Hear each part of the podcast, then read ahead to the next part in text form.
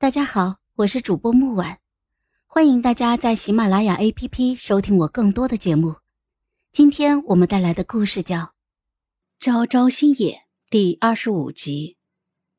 众人再次从饿狼一般想要撕吃我的眼神，转变成了无尽的恐惧。噬魂阵需要修为强大之人才能够结成，以施咒者的生命作为代价的诅咒之法。施咒人强制结成契约，被施咒者违反誓约，必然受到反噬，代价要比我痛苦。我和他们不同，所以在云山剑庄待了这么久，其实该学的我都学了，可是他们只当我是一个等人喂食的。我和他们还不同，青桃没了，小五不在了，这里再也没有值得我留恋的了。所以我什么都不怕，可是他们不行，顾虑太多，注定失去的会更多。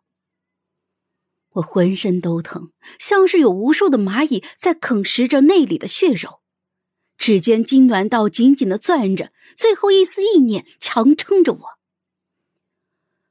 我白昭昭，今日以命起誓，和众仙家结成死契。自愿散尽一身的修为，灵根尽毁。若在我死后，有人违背誓约，祸及玉长青，必遭噬魂阵反噬，神灵俱毁，死后堕入恶鬼道，永世轮回。话落，血阵凝结的红光轰然朝四周迅猛的扩散，契约结成。长久的喧嚣之后，百魔窟终于是陷入死亡一般的寂静之中，只剩下烈焰烧着不知名的物体，发出了噼里啪啦的声音。烟雾缭绕，虚妄之中仿佛做了一场大梦。残存的几大仙门家主身边横七竖八的躺着众弟子的尸体，见状，他们悲痛，他们沉默。却还是在自己无恙时，长长的松了一口气。他们暗自庆幸着，至此，勾结魔族叛出师门的云深孽徒白昭昭，终于是死了。大快人心，大快人心啊！彼时，剑狱的结界失效，而我的身体也在缓缓的下落。不远处的那群人浑身狼狈，却目光炯然，应该是在等着我咽下最后一口气。都说人死之前，脑中浮现的是生前最重要的画面。记忆里回到最初，刚来到这个世界，系统将我投到被亲戚迫害而外逃的白昭昭的身上。他躲到树上，看着那群人跑远。然后站起身，眺望远方。旭日初升，朝霞蓬勃。那一刻，或许他也在展望着自己的未来。他以为终于逃脱了一个深渊，却不知道又会跳进另一个深渊。我又想起了青桃。他明明不爱笑的，沉默的时候爱对着空气发呆。可是，每次看向我的时候，他又总是笑得那样的灿烂。还有小五，他曾经说，他的人生在出生的那一刻就被按了暂停，孤独的重复在苦难之中。后来遇到了我，他说，有人陪着痛苦，也好像不再那么的难熬了。我和他们一样。都是这个世界的配角，无力改变命运，就只能够被动的承受着。但是，我比他们幸运，我有退路。可是，他们什么都没有。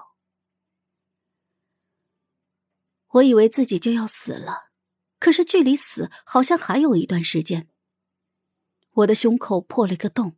血怎么也止不住，似乎要等血流尽了才会死。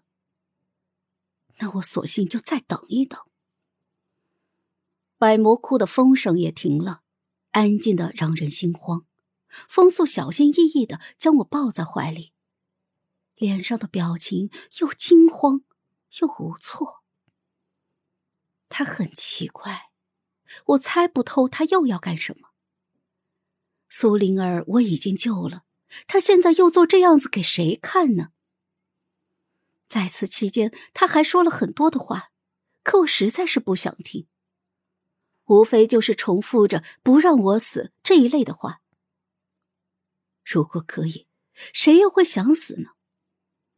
如果可以，我希望青桃和小五都活着。我希望自始至终都没有来过这里。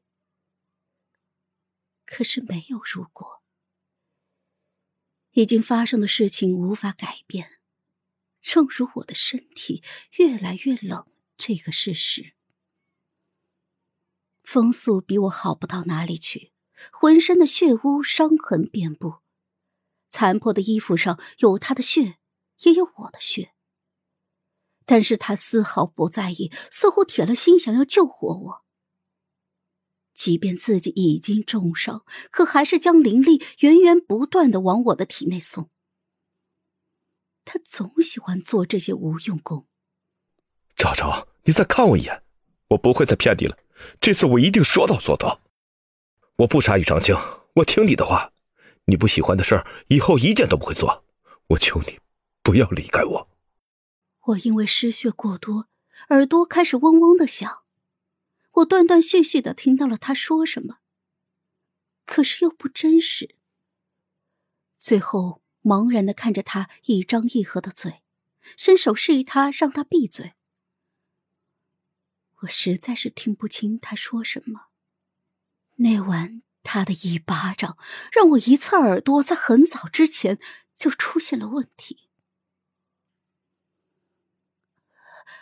风素，我我听不清你在说什么，所以接下来你你听清我要说的。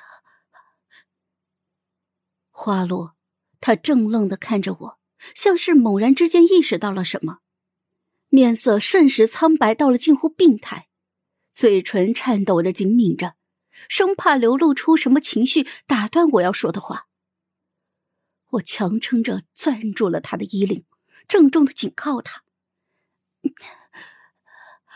只有你能够救于长青，这次。”你要说到做到，不要再言而无信，否则，否则，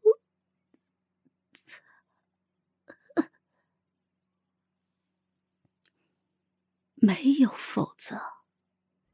好了，本集故事就到这儿，我们下集见。记得订阅和点赞哦！如果你有喜欢的故事，也欢迎在留言区告诉我们。